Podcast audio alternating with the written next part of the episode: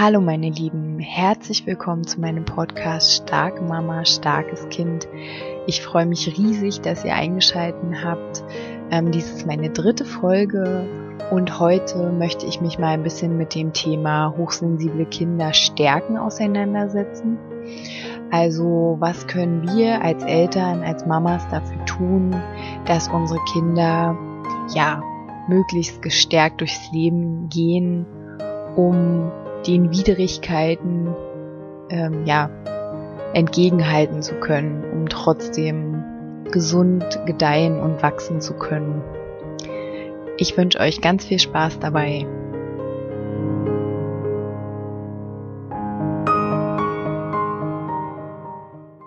Bevor ich anfange, möchte ich mich erstmal ganz, ganz herzlich bei allen bedanken, die meinen Kanal abonniert haben.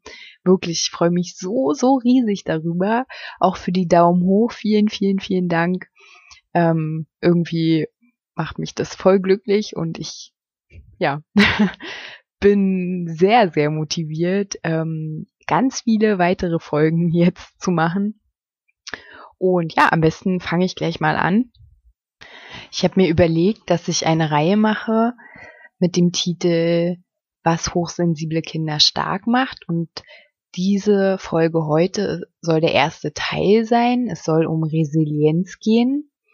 Als Resilienz bezeichnet man die seelische Widerstandskraft eines Menschen, die ja ein ganzes Leben lang ähm, veränderbar ist, formbar ist, aber hauptsächlich natürlich im Kindesalter ähm, geprägt und geformt wird.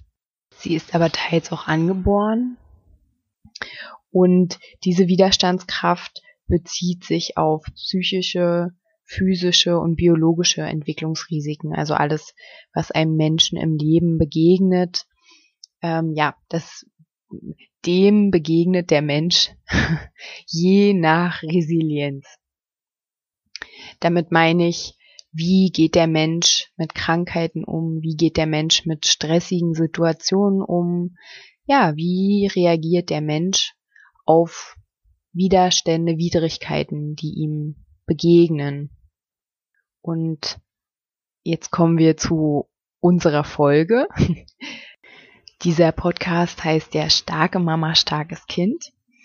Und da hochsensible Kinder durch ihr vermeintliches Anderssein oft missbilligen und verständnislosen Reaktionen begegnen können, ähm, weil sie sich halt nicht verhalten, wie die Masse sich verhält in bestimmten Situationen, zum Beispiel, dass ähm, ja unser Kind sehr, sehr, sehr ähm, viel Nähe von uns möchte, ähm, nicht gerne ohne Mama irgendwo hingeht oder ja, wenn eine Murmel auf den Boden fällt, dass es sich dann die Ohren zuhält und sich erschreckt oder ähm, was meine Tochter ähm, macht. Zum Beispiel am Wochenende ist es mir wieder sehr aufgefallen. Wir waren halt fast die ganze Zeit unterwegs bei Freunden und ja, überall gab es natürlich auch was zu essen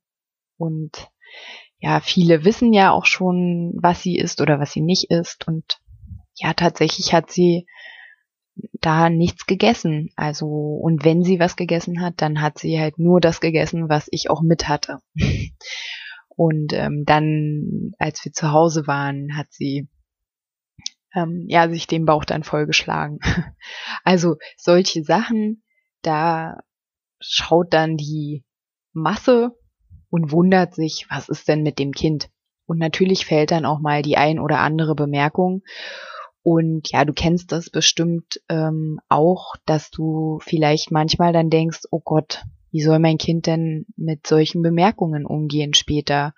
Und ich kann ja nicht immer da sein und ich kann es auch nicht immer beschützen.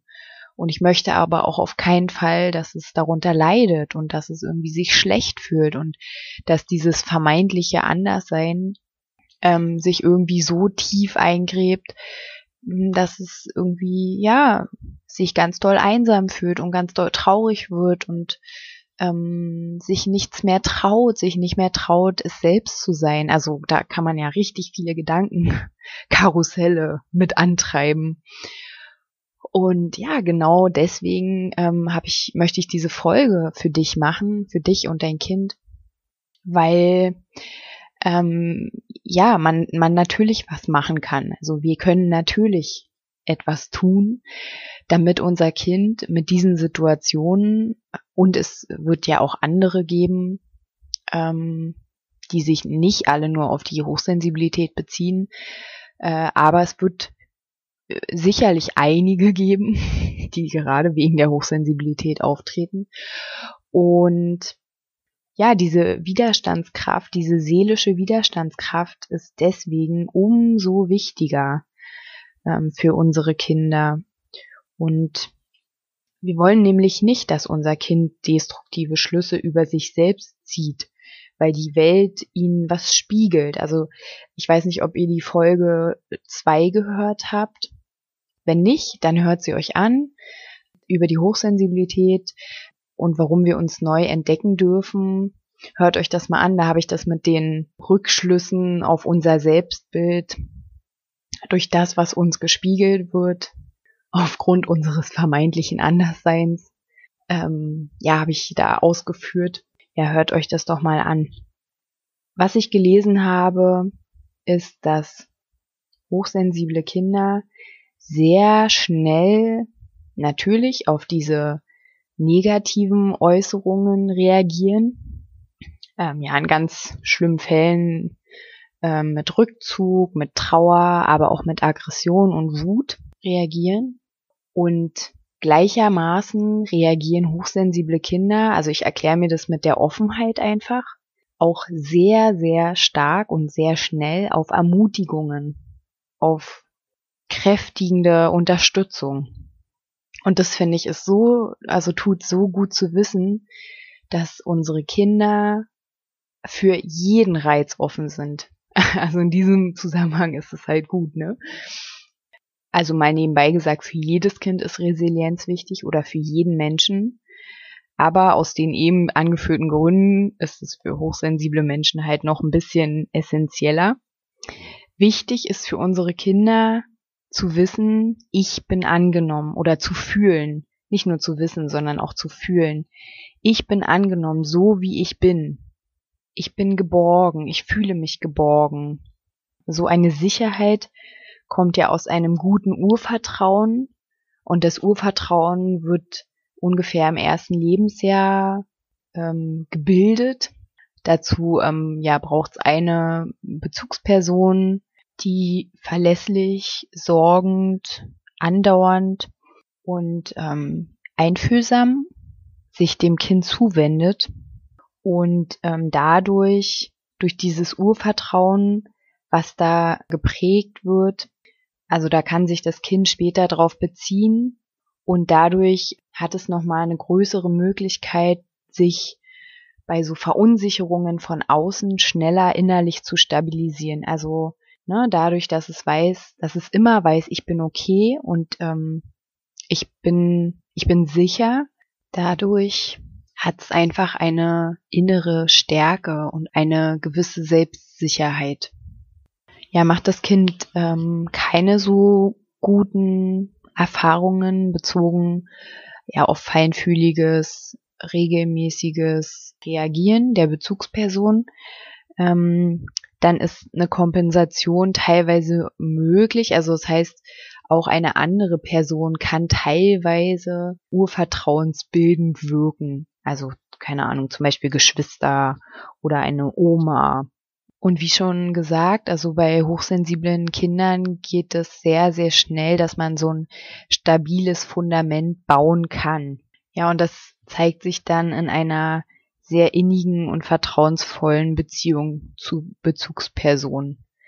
Wahrscheinlich genau das, ähm, worüber dann wir uns manchmal Sorgen machen. Also falls ihr diese Sorge kennt oder ähm, falls ihr auch mal den Gedanken habt, dass irgendwas mit eurem Kind vielleicht nicht stimmt, weil euer Kind einfach so eine tiefe, innige Beziehung zu euch hat und euch die Außenwelt immer suggeriert, dass so ein ja sicheres Bindungsverhalten irgendwie nicht gut ist oder nicht normal ist. Wir haben uns zum Beispiel mal eine Kita angeguckt und daraufhin meinte die ähm, Erzieherin, ähm, ja, ich habe schon gesehen, eine sehr enge Bindung, ne? Also, aber die hat das halt nicht ähm, wertschätzend gesagt, sondern eher so, hm, naja, das Kind hängt ja ganz schön an ihn. Das kann schon verunsichernd sein, wenn man selbst nicht sehr sicher ist. Genauso geht es aber auch andersrum, wenn jetzt ein hochsensibles Kind in einer Umgebung aufwächst, die geprägt ist von Lieblosigkeit, dann hat natürlich das Kind durch seine feinen Antennen, hm, ich sag mal, dann rutscht es schnell in so eine Rolle, die Verantwortung zu übernehmen, ähm, dass es den Eltern gut geht. Wenn ja ein Kind sich abgelehnt fühlt, dann ähm, ja sucht es irgendwann dann die Schuld bei sich und wird alles dafür tun, dieses Gefühl loswerden zu wollen und sich nicht angenommen zu fühlen, ähm, nicht richtig, sich nicht richtig zu fühlen, das gräbt sich halt ein. Ja, somit ist das Urvertrauen der wichtigste Faktor für eine gute Resilienz. Wie kann man denn Resilienz trainieren, ist jetzt die Frage. Also wie kann man denn ein gutes Umfeld erschaffen als Mama, also als Teil des Umfeldes?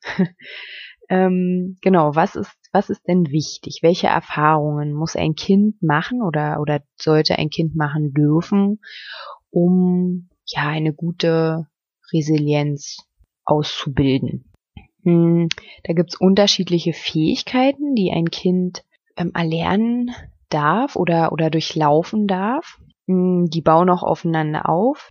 Also auf der ersten Stufe, dem Selbstbild und dem Selbstwertgefühl, da ist es sozusagen wichtig, ähm, wie wir uns im Umgang mit anderen erleben, was wir da für Erfahrungen machen. Weil da lernen wir ja, wie wir uns selbst wahrnehmen. Also wenn wir immer nur uns abgelehnt fühlen, uns falsch verstanden fühlen, dann werden wir innerlich auch nicht ein sonderlich ähm, gutes Gefühl mit uns selbst ausbilden. Und unser Bild von uns selbst wird jetzt auch nicht in den schönsten Farben glänzen. Deswegen ist es für unsere Kinder wichtig, dass sie sich ähm, ja mit ihren Stärken und Schwächen schätzen lernen ähm, und dass wir ihnen das auch genauso spiegeln. Also beispielsweise könnten wir sagen, du bist völlig okay, wenn du mehr Zeit als andere brauchst, um in bestimmten Situationen anzukommen, wenn du dir die Zeit nimmst. Du bist völlig perfekt so, wie du bist.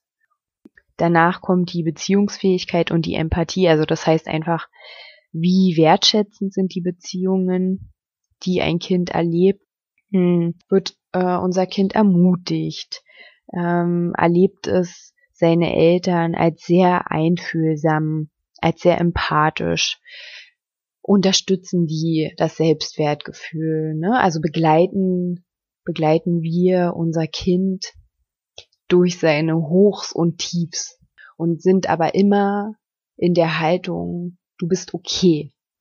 Du bist okay, wie du bist. Danach kommt die Selbstbestimmtheit. Ähm, das heißt, es ist wichtig für unsere Kinder, dass sie ihre eigenen Fähigkeiten ausprobieren dürfen, dürfen müssen. also wir müssen ihnen die Freiheit lassen, dass sie experimentieren können, dass sie eigene Wege entwickeln, um Hindernisse zu bewältigen. Und wir müssen auch zulassen, dass Fehler in Anführungsstrichen vorkommen. Wir dürfen, wenn wir sehen, ähm, zum Beispiel irgendwas klappt nicht, dann dürfen wir auch mal weggucken, um nicht gleich einzuschreiten und ähm, ja unser Kind vor dem eigenen Frust äh, zu bewahren. Danach ja kommt der Umgang mit Gefühlen und die Impulskontrolle. Also Kinder brauchen Eltern, die Gefühlsausbrüche und ich vermute mal, dass das ein Punkt ist, der vielen Eltern sehr schwer fällt, weil da ganz oft ähm, ja irgendwelche eigenen Triggerpunkte noch sitzen. Wir dürfen lernen, dass wir die Gefühle, die unsere Kinder haben, beispielsweise Wut, dass wir die nicht auf uns beziehen, dass wir ein Begleiter durch die Gefühlswelt sind, aber dass wir niemals selbst gemeint sind. Und das ist auch ein Teil, ja, dieses Podcasts, ähm, starke Mama, starkes Kind. Also wenn wir mit unseren Gefühlen umgehen können, dann können wir auch ein gutes Vorbild sein und können unserem Kind Wege anbieten, wir können anleiten, wir können Vorschläge zu machen, wie ja unser Kind mit seinen Gefühlen umgehen kann. Danach kommt das Allerwichtigste, besonders für hochsensible Menschen, Selbstwirksamkeit. Selbstwirksamkeit heißt, ich weiß, welche Strategien ich anwenden kann, wenn irgendwas passiert. Ich weiß, dass ich immer in der Lage bin, zu reagieren. Ich kann vielleicht äußere Umstände nicht immer so verändern, dass sie mir gefallen, aber ich weiß, dass ich immer in der Lage bin, das Beste für mich daraus zu machen. Hm, das bedeutet Selbstwirksamkeit. Selbstwirksamkeit bedeutet im Fall von hochsensiblen Kindern und Menschen, ich kann entscheiden oder ich kann die Reize, die auf mich treffen, dosieren. Und das ist wichtig, weil ich so ja Einfluss auf mein Wohlgefühl nehmen kann. Ich muss die Reizüberflutung wahrnehmen und dann muss ich wissen, wie ich darauf reagiere. Und ich muss mir meiner selbst bewusst sein, um darauf zu reagieren. Und deswegen Selbstwirksamkeit ist die Folge von Resilienz sozusagen. Also wenn ich alle diese Fähigkeiten ausgebildet habe, dann bin ich selbstwirksam und kann mein Leben selbstbestimmt und selbstfürsorglich gestalten. Ich habe Vertrauen in meine eigenen Kompetenzen. Ich kann mich dadurch selbst beruhigen, kann den Stress besser verarbeiten, kann mir selbst helfen. Ich habe nicht mehr so viele Ohnmachtsgefühle Selbstwirksamkeit ist quasi unser glänzendes Ziel, wo wir uns hinbewegen wollen. Ja, all diese Fähigkeiten, ihr könnt ja übrigens für euch selber mal schauen, ähm, bei welcher, ja, auf welcher Stufe ihr sozusagen seid.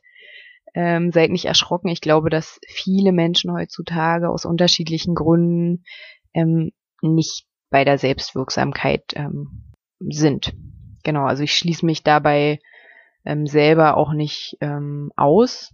Es gibt sicherlich auch unterschiedliche Bereiche im Leben, da ist man selbstwirksamer oder weniger selbstwirksam. Und all diese, diese Fähigkeiten, die entstehen im Zusammenleben natürlich im, im Elternhaus oder wo auch immer ein Mensch aufwächst. All diese Erfahrungen, die der Mensch macht, die prägen ihn halt. Aber natürlich ist die Entwicklung dieser Fähigkeiten ein lebenslanger Prozess. Wir können heute damit anfangen und können ja weiter an ihn arbeiten. Und wenn wir unserem Kind ein Vorbild sein möchten, dann dürfen wir das sogar machen. Deswegen ist der Prozess der Begleitung unseres Kindes auch so ein eigener Wachsensprozess. Deswegen ja, werde ich zu den einzelnen Fähigkeiten und zur Resilienz bei Erwachsenen nochmal extra Folgen aufnehmen. Ja, um nochmal zur Hochsensibilität zurückzukommen. Also was ist da noch wichtig in diesem Zusammenhang zu sagen? Also ähm, es ist ja so, dass gewisse ähm, ja, Verhaltensweisen bei Hochsensiblen schon der Ausbildung von Resilienz eher im Weg stehen, sage ich mal. Also dazu zielt zum Beispiel Zergrübeln und auch ähm, ja mit sich sehr hart sein. Dieser Hang zu Selbstkritik oder mit sich selbst sehr hart sein, der steht auf jeden Fall dem entgegen, weil damit natürlich auch ein gewisser, ja, auch so ein Hang zum Pessimismus einhergeht, äh, der natürlich auch ähm, daher kommen kann, dass ja unsere Kinder ja schnell überreizt sind, ähm, sehr schnell emotional gereizt sind und das natürlich auch ja zur Erschöpfung führt und Hm, das kann auch wieder zu Grübelei führen und auch zu Selbstkritik. Warum ist denn das bei mir so? Warum sind, haben denn die anderen so ein ganz leichtes Leben? Also natürlich sind die kindlichen Gedankengänge jetzt noch nicht so, aber ähm, ihr wisst sicherlich, was ich meine. Und mich würde auch wieder interessieren, ob ihr ähm, ja auch sowas bei euren Kindern beobachten könnt. Genau, andererseits ist aber dieses schnelle Reagieren auf Reize, die nicht gut tun, wiederum ähm, ein Schutz, also ein Schutzfaktor, der ähm, für eine gute Resilienz spricht, einfach weil ähm, solange wir da nicht rummanipulieren, die Selbstwahrnehmung ziemlich gut ist. Ja, und wenn wir da halt helfen, ähm, die eigenen Bedürfnisse kennenzulernen, beziehungsweise Strategien ähm, auf diese Überreizungen ähm, zu entwickeln, um den Alltag gut zu bewältigen, ähm, der ist ja heutzutage äh, schon sehr herausfordernd. Zumindest wenn man jetzt ja in der Stadt wohnt und ähm, die ganz äh, üblichen Dinge so macht, ähm, ja, dann ist es auf jeden Fall gut, wenn man, äh, wenn wir schon früh, frühestmöglich ähm, unsere Kinder da stärken. Ähm, diese Stärke ist nämlich, habe ich ja schon gesagt, sehr, sehr wichtig, um mit den vermeintlichen Schwächen klarzukommen. Und also was wir machen können, ist auf jeden Fall, dass wir nicht noch zusätzliche Situationen schaffen, in denen unsere Kinder gewisse Anteile ähm, von sich verdrängen oder unterdrücken müssen, sondern dass wir ihnen halt Räume lassen. Also dass wir, also was meine ich damit? Ich meine zum Beispiel, wenn ähm, ein Kind in die Kita geht und ja davon nachmittags eine Pause braucht, dann ist es vielleicht keine so gute Idee, ähm, dann noch irgendeinen Kurs mit dem Kind zu besuchen.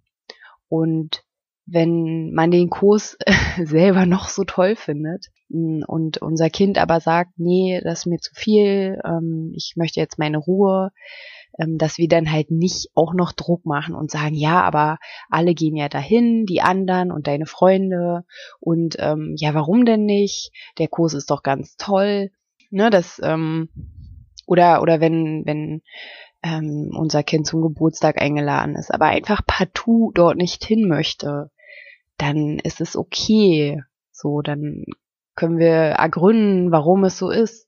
Aber ich meine, aus einer Haltung heraus, dass wir nichts erzielen wollen. Also wir haben nicht die Lösung parat und wir haben auch nicht ein Ziel, wo wir unser Kind hinmanövrieren wollen, sondern ähm, ja, wir können herausfinden, was los ist. Und wenn es zu laut ist, wenn es zu viel ist, wenn unser Kind stattdessen lieber ein Buch lesen möchte und malen möchte und einfach alleine sein möchte, dann ist das okay. Also was wir halt zu Hause ähm, kreieren sollten, äh, einen sogenannten Ruheraum. und ähm, es ist ja halt nun mal so, dass 80 bis 85 Prozent ähm, die Bedürfnisse ja unserer Kinder nach Rückzug zum Beispiel nicht verstehen können. Und das ist halt für unser Kind sehr anstrengend, sich immer zu behaupten oder aber im umgekehrten Fall einfach das zu unterdrücken und sich in sich zurückzuziehen. Und genau, wenn halt über eine längere Zeit so gewisse Bedürfnisse ignoriert werden, dann wird es ein sogenanntes schwieriges Kind, also ein Kind, was so bezeichnet wird, weil es sich zurückzieht in sich, weil es ganz, ganz still wird, ähm, weil es sehr wütend wird oder sehr traurig oder sehr melancholisch. Hm, also irgendwo müssen sich natürlich diese Energien, die sich irgendwo stauen, müssen die sich ja entladen oder zeigen. Weil bei einem Kind, was sich in sich zurückzieht, da entlädt sich ja nichts. Deswegen brauchen unsere Kinder uns als erste starke Begleitung, als starke Unterstützung.